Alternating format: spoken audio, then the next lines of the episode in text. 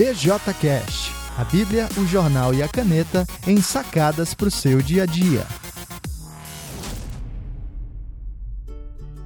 Olá pessoal, eu sou Alan Porto, sou o autor do BJC, a Bíblia, o jornal e a caneta, e do BJCast que você está ouvindo agora. A nossa programação básica é toda terça-feira uma sacada sobre a Bíblia, toda quinta-feira uma sacada sobre o jornal e todo sábado uma sacada sobre a caneta. Se você quer acessar e saber um pouquinho mais, visite alemporto.com e fique então com o episódio de hoje. Tá na hora de executar. Olá, pessoal. Hoje eu estou pensando aqui, caminhando para a última parte de uma sequência de é, podcasts que a gente fez sobre o tema da procrastinação e da produtividade. Então foram três podcasts respondendo basicamente a pergunta como é que a gente lida com a procrastinação. E nós vimos então como é que nos episódios anteriores o fenômeno da procrastinação pode ser melhor entendido, um, especialmente a partir de uma visão cristã da realidade. Então, se você ainda não ouviu os episódios anteriores, volta lá.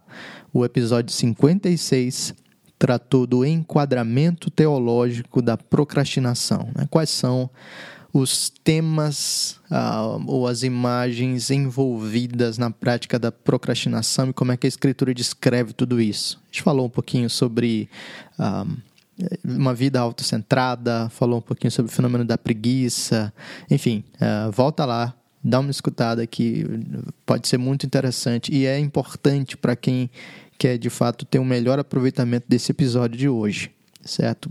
Episódio 56 foi a parte 1 com enquadramento teológico. No episódio 61 foi a parte 2 e nós tratamos basicamente as causas ou os fatores internos que contribuem para para a prática da procrastinação. Né? Falamos um pouquinho sobre ansiedade, sobre frustração, sobre perfeccionismo e como esses movimentos do nosso coração podem contribuir para ah, uma queda na nossa produtividade, podem contribuir para a gente eh, acabar procrastinando as coisas. E se você chegou aqui de paraquedas, está só ouvindo falar de procrastinação, procrastinação e ainda não sabe exatamente o que é, a procrastinação é aquele velho hábito de deixar tudo para depois. Sabe quando você tem uma coisa muito importante para fazer e você acaba deixando de lado porque, enfim, tem uma música nova para ouvir, tem uma série nova para assistir, tem alguma coisa não tão importante assim, mas bastante interessante que você acaba escolhendo fazer em vez de cumprir a sua responsabilidade, isso é a procrastinação. Então a gente trabalhou esses dois episódios anteriores preparando o terreno. Ao entender o enquadramento teológico, a gente tem uma base bíblica adequada. Ao discernir os movimentos do nosso coração, a gente consegue ah, sondar um pouco mais do que está acontecendo dentro de nós, que pode é, explicar melhor, né? que pode de alguma maneira direcionar a nossa prática. E é só a partir dessas, desse, desse exercício fundamental que a gente pode caminhar agora para algumas técnicas e para algumas dicas práticas para crescer em produtividade e vencer a procrastinação. É muito importante essa caminhada, ok? Se a gente uh, inverte ou se a gente pula só para os passos práticos, sem entender, primeiro, o que a Bíblia diz, e segundo, como é que está o nosso coração nesse processo, a gente corre o risco de apenas mudar a idolatria de lugar, mudar o pecado de lugar. Então, sei lá, um cara que era procrastinador porque tinha um coração autocentrado, né, egoísta, agora pode se tornar um cara altamente produtivo porque está usando algumas técnicas, mas ainda com um coração essencialmente, essencialmente egoísta e autocentrado.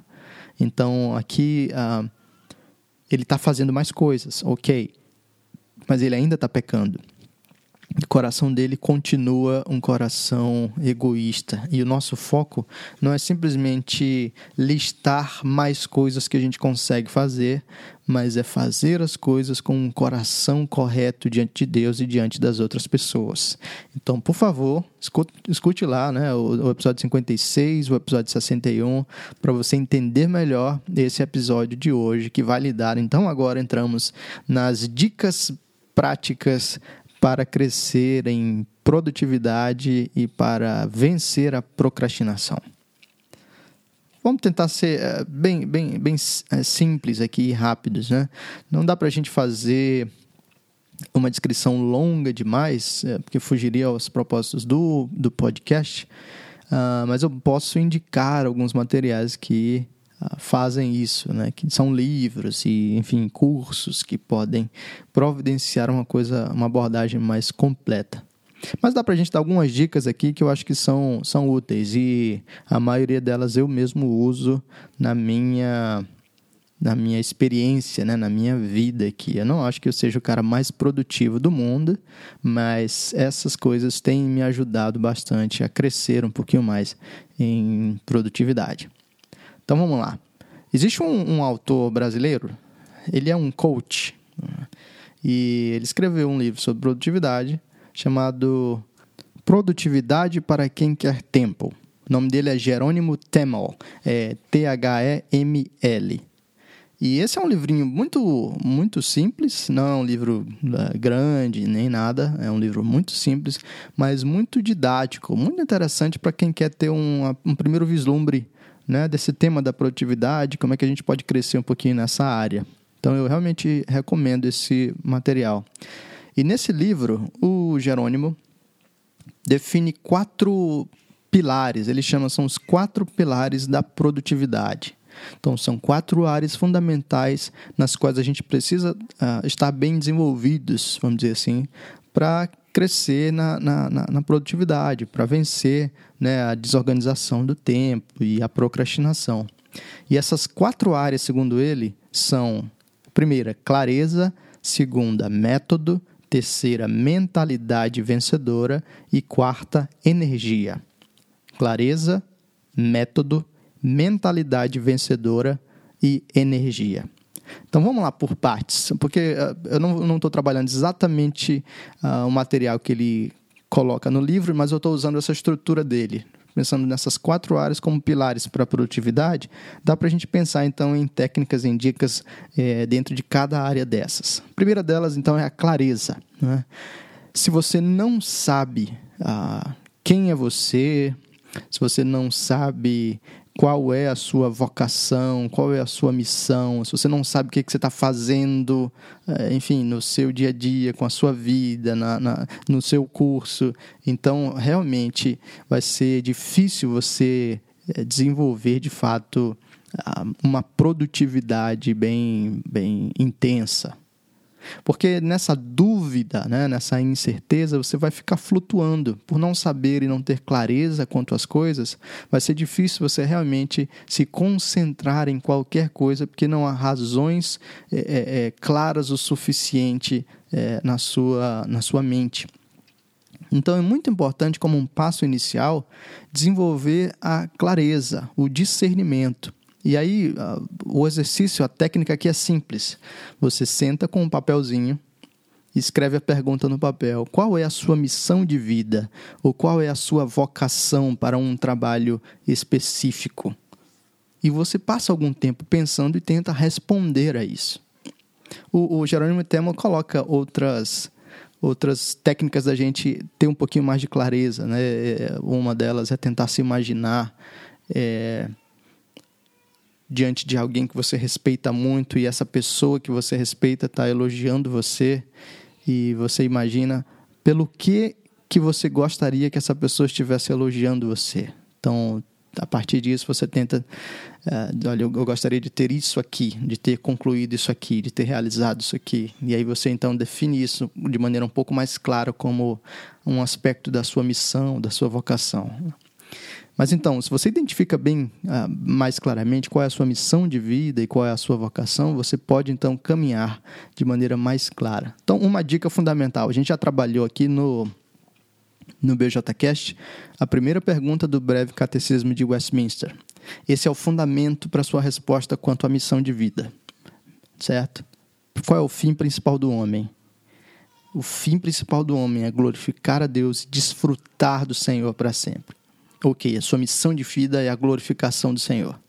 Agora, quais são as maneiras práticas dessa sua missão de vida se manifestar? Né? Quais são as vocações que você ocupa? Então, para dar um exemplo muito simples, quando eu é, trabalho aqui no BJCast ou no BJC, eu tenho, eu tenho um foco, eu tenho algum tipo de clareza quanto a isso. E a minha missão é basicamente inspirar as pessoas a caminhar com Deus e fazer as conexões do dia a dia com aquilo que, que o Senhor ensina. A ideia é desenvolver um pouco de uma mentalidade cristã, de uma visão cristã da realidade. Então, tudo que eu fizer no blog é, ou no podcast deve caminhar nessa direção. Se de repente surgir a ideia, a possibilidade de eu começar a, a comentar jogos de futebol ou, sei lá, é, jogos de videogame ou qualquer outra coisa assim, mesmo que sejam temas muito interessantes, eu não farei isso aqui no BJCast nem no, no BJC, porque isso foge da minha missão. Então, a clareza me permite ter um pouco mais de foco e me permite também, então, ter uma motivação um pouco mais ajustada para as coisas, né? Por último, uh, em última análise, eu faço as coisas para Deus. E eu tenho, então, uh, alguma visão minimamente clara. Eu posso não ter tudo bem detalhado, mas minimamente clara do que eu quero. Existe um, um, livro que não é, tem nada a ver com produtividade, é né? um livro do James Smith, e ele inclusive vai ser publicado em português pela editora Vida Nova. É, nesse material ele fala um pouco sobre esse aspecto da visão. E ele está falando no campo da educação e fala de. Primeiro ele dá um exemplo, é uma história antiga, né? talvez conhecida aí, de dois ah, pedreiros trabalhando e eles estão polindo pedras para o trabalho que eles desenvolveriam, é, é, enfim, ali. Tá? E são dois caras e você pergunta para os dois o que, que você está fazendo e um deles responde: Olha, eu estou aqui né, polindo, serrando, é, enfim, polindo essas pedras. E ok, ele está fazendo isso. Não tem, não, não, não tem nada essencialmente errado com essa resposta. Mas você vai lá e pergunta para o outro. Né? e pergunta para ele: O que você está fazendo aí? E ele responde: Ele está fazendo a mesma coisa, ele está polindo as mesmas pedras, mas ele responde: Eu estou construindo um castelo. E, e qual é a diferença? Né? Os dois estão fazendo a mesma atividade, mas um tem uma visão é, relacionada à sua missão muito mais abrangente. Né? Então, isso é interessante. Ah, responder um e-mail não é simplesmente responder um e-mail, pode ser criar um relacionamento de confiança. Uh, fazer uma ligação pode ser a mesma coisa.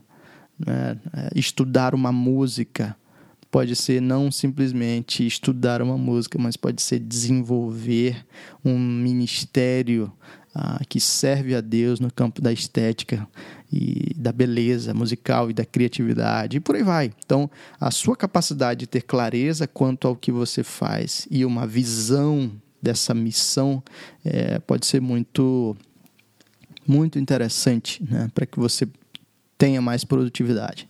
Então, talvez uma outra pergunta aí para o seu, para seu, para sua folha de papel é por que, que você faz o que, que você, o que você faz, né?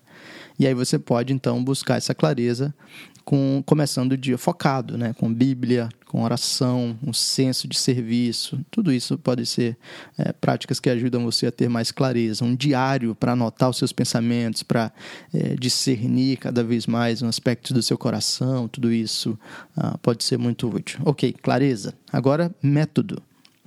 Método é um negócio bem abrangente, então eu vou dar uma dica só do Jerônimo Temel também.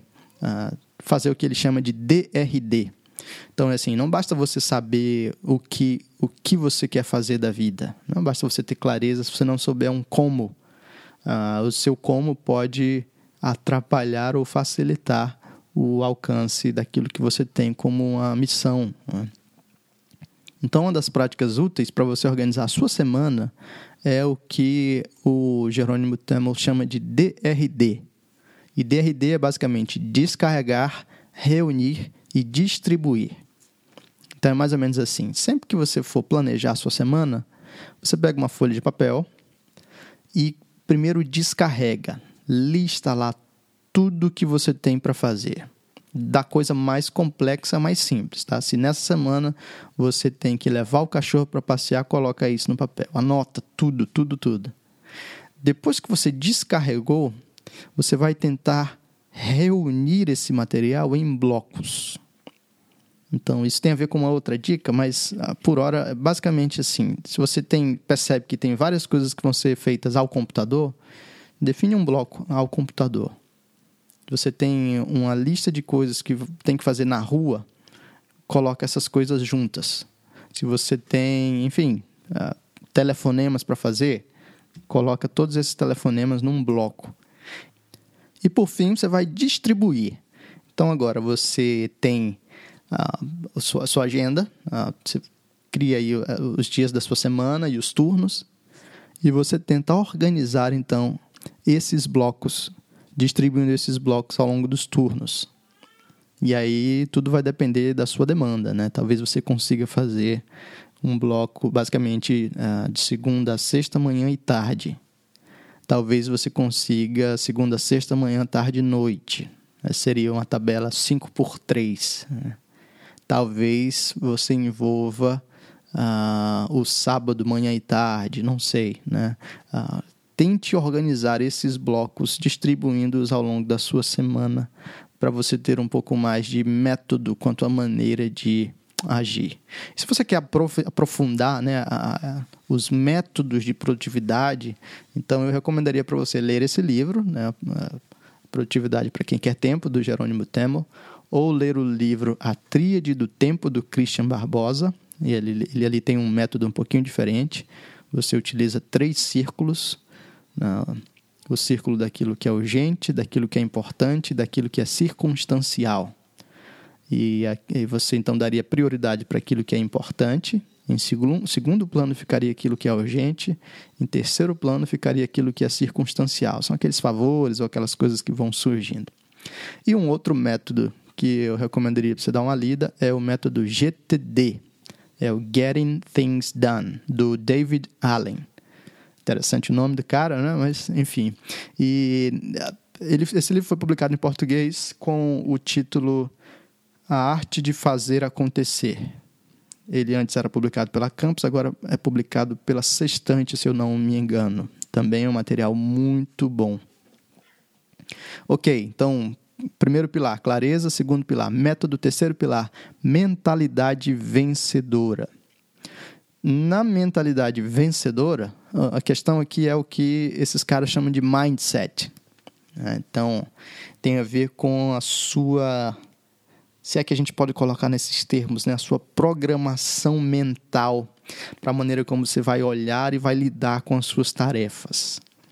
Então, às vezes você sabe o que, o que é para fazer, né? você tem a sua missão claramente diante de si, você tem um método legal, mas a sua mentalidade, o seu mindset é, um, é, um, é uma mentalidade né, negativa, né? Você olha para as coisas com uma visão ruim, pessimista, preguiçosa, e assim não adianta ter um método bom e nem é, nem ter clareza quanto ao que vai fazer se você não realmente olha para as coisas com empolgação, com desejo, com ânimo, com uma, uma mentalidade, uma disposição adequada.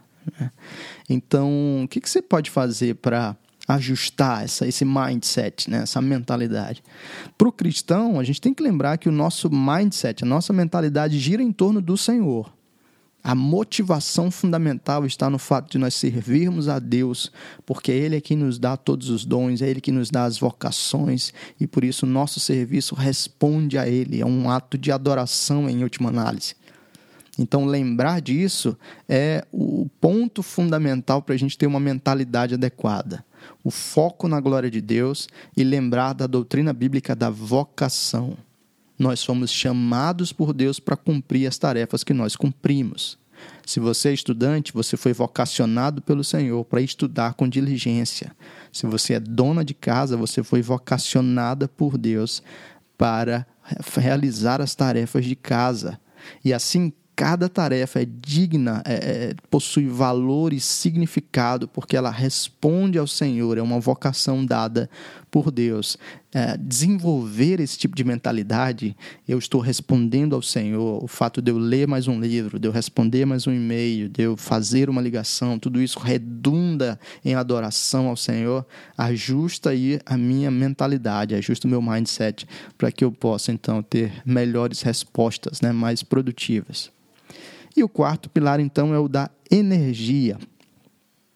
Energia é o seguinte: não adianta você ter clareza, não adianta você ter método e não adianta você ter o mindset, o melhor mindset possível, se o seu corpo não tem energia.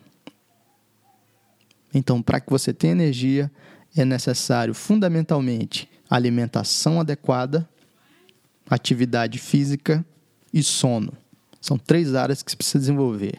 Então, alimentação adequada. Que tal evitar alimentos pesados durante uma semana de trabalho? Escolha o dia, sei lá, no fim da semana, o dia do lixo, o dia que você vai comer besteira tal. Na sexta-feira à noite, talvez seja um, um dia legal, porque já acabou o expediente. No sábado, talvez você não vá fazer nada. E também não vai atrapalhar o domingo, quando você tem que estar tá bem na igreja, domingo pela manhã, sei lá, na escola dominical.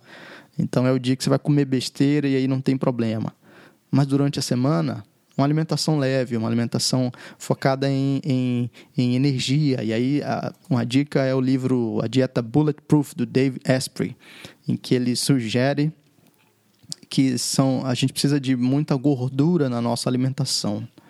Ah, então, manteiga, ah, óleo de coco, tudo isso são, são a gordura preserva a energia e distribui essa energia de maneira mais equilibrada ao longo do dia.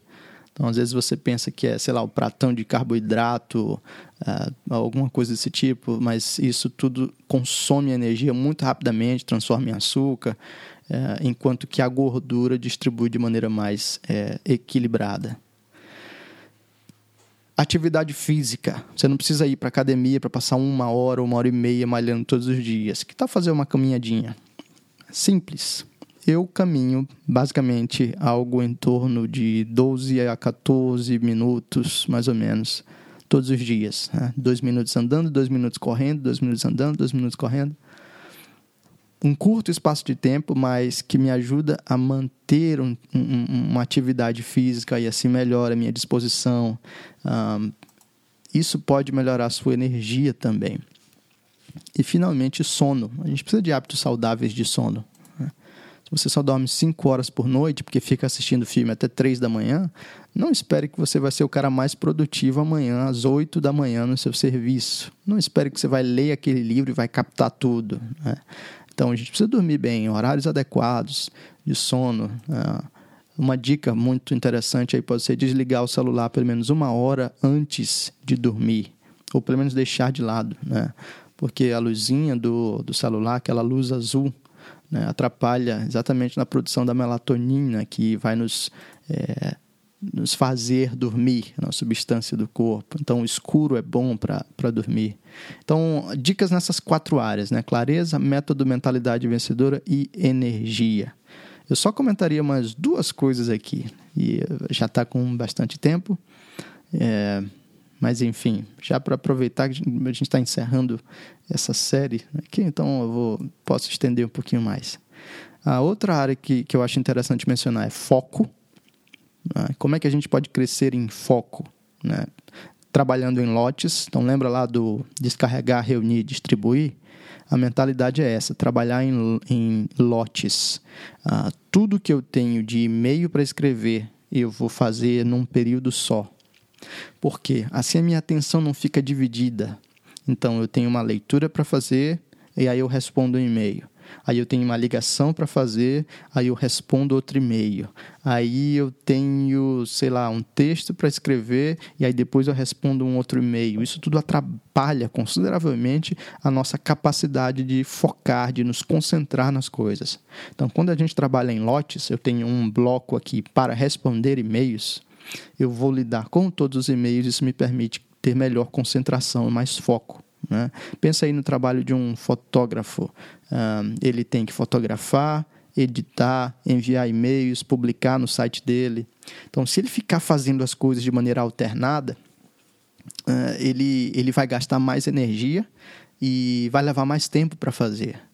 Se ele consegue separar os tempos adequados, então ele tem três sessões fotográficas para fazer nessa semana.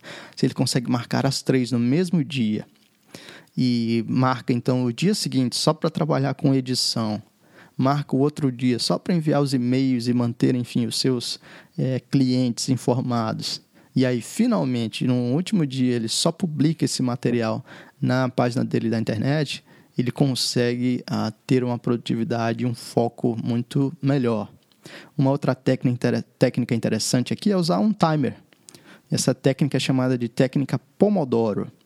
E a ideia básica aqui é você dividir o seu, o, seu trabalho em blocos de concentração e descanso. Então, na técnica básica do Pomodoro, você tem 25 minutos de concentração e trabalho e 5 minutos de relaxamento, de descanso. Então, seria assim: você tem um livro para ler, uh, divide aí em blocos de 25 minutos e 5 e aí você então desliga, sei lá, o celular, se afasta de tudo, de todos em 25 minutos, enquanto o cronômetro estiver rolando, você está focado na leitura. Nada tira você é, da concentração ali. E aí quando o timer tocar, completou os 25 minutos, você tem 5 minutos de relaxamento. Aí você pode levantar, beber uma água, ir ao banheiro, se for o caso, olhar o WhatsApp ou o Facebook Deu cinco minutos, volta lá para mais 25 concentrados. E assim você evita a dispersão que a gente tem o tempo todo, né? E às vezes a gente está lendo uma coisa sem, sem muito senso, aí para um pouquinho, abre o site, abre o Facebook, dá uma olhadinha, aí quando vê, passou 15 minutos no Facebook, aí volta a ler mais cinco páginas, 10 minutinhos, aí depois vai olhar o WhatsApp. Usando o Pomodoro, isso ajuda bastante a concentrar. Algumas pessoas têm tentado melhorar o Pomodoro e alguns sugerem que o melhor nível de produtividade se dá numa, numa razão de 52 minutos de concentração para 17 minutos de relaxamento. Enfim, você pode escolher aí e ir testando, né? Se você não quer comprar um aplicativo de timer ou mesmo um timerzinho desses de cozinha, você pode entrar no site é, Marinara, do molho Marinara, Marinara Timer Então, nesse site você cria a sua rotina. Você pode usar tanto o Pomodoro, que é 25,5, ou você pode usar outras razões aí, que é como eu faço. Né? Para algumas atividades eu uso 15 minutos e 3 de descanso.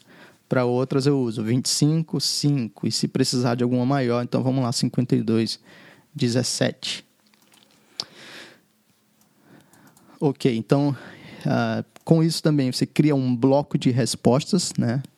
Em vez de ficar passeando no Facebook o tempo todo, você cria um bloco, um bloco dentro do seu horário de trabalho mesmo. Então aqui você separou 15 minutos e eu vou ficar 15 minutos no Facebook para responder todas as mensagens, no WhatsApp para responder todas as mensagens e pronto. Dentro desse bloco, bloco está funcionando o, as redes sociais. Fora dele, sem redes sociais. Se você quer um pouquinho mais de disciplina quanto a isso, você pode baixar um, um, um aplicativo chamado Self Control, especialmente para Mac ou iOS, em que ele de fato bloqueia, né? Você lista lá quais são as páginas que você não quer acessar e uma vez que você deu OK pelo tempo que você determinou, está bloqueado. Mesmo que você reinicie o computador, você não vai conseguir é, acessar. Então pode ser interessante. E aí organize a sua mesa de trabalho. Isso é importante para o foco também. Né? Se você tem muita informação na sua mesa, pode gerar distração. A última área, além do foco, seria a área da ação ou da execução.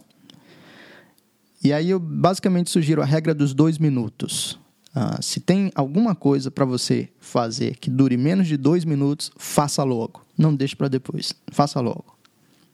Tente completar uma coisa todos os dias. Isso pode dar para você um senso de desenvolvimento e pode ajudar você a ter mais motivação. Né? E, finalmente, quebre os grandes projetos em pedaços menores. Não fique preocupado com o projeto amplo. Veja o menor passo que você tem que dar e faça isso. Então, você tem um livro para escrever, ok, o livro não vai sair pronto. Você tem que escrever primeiro um, uma introdução. E mesmo na introdução, você tem que escrever primeiro o primeiro parágrafo. E mesmo no primeiro parágrafo, você tem que escrever a primeira frase. E mesmo na primeira frase, você tem que escrever a primeira palavra.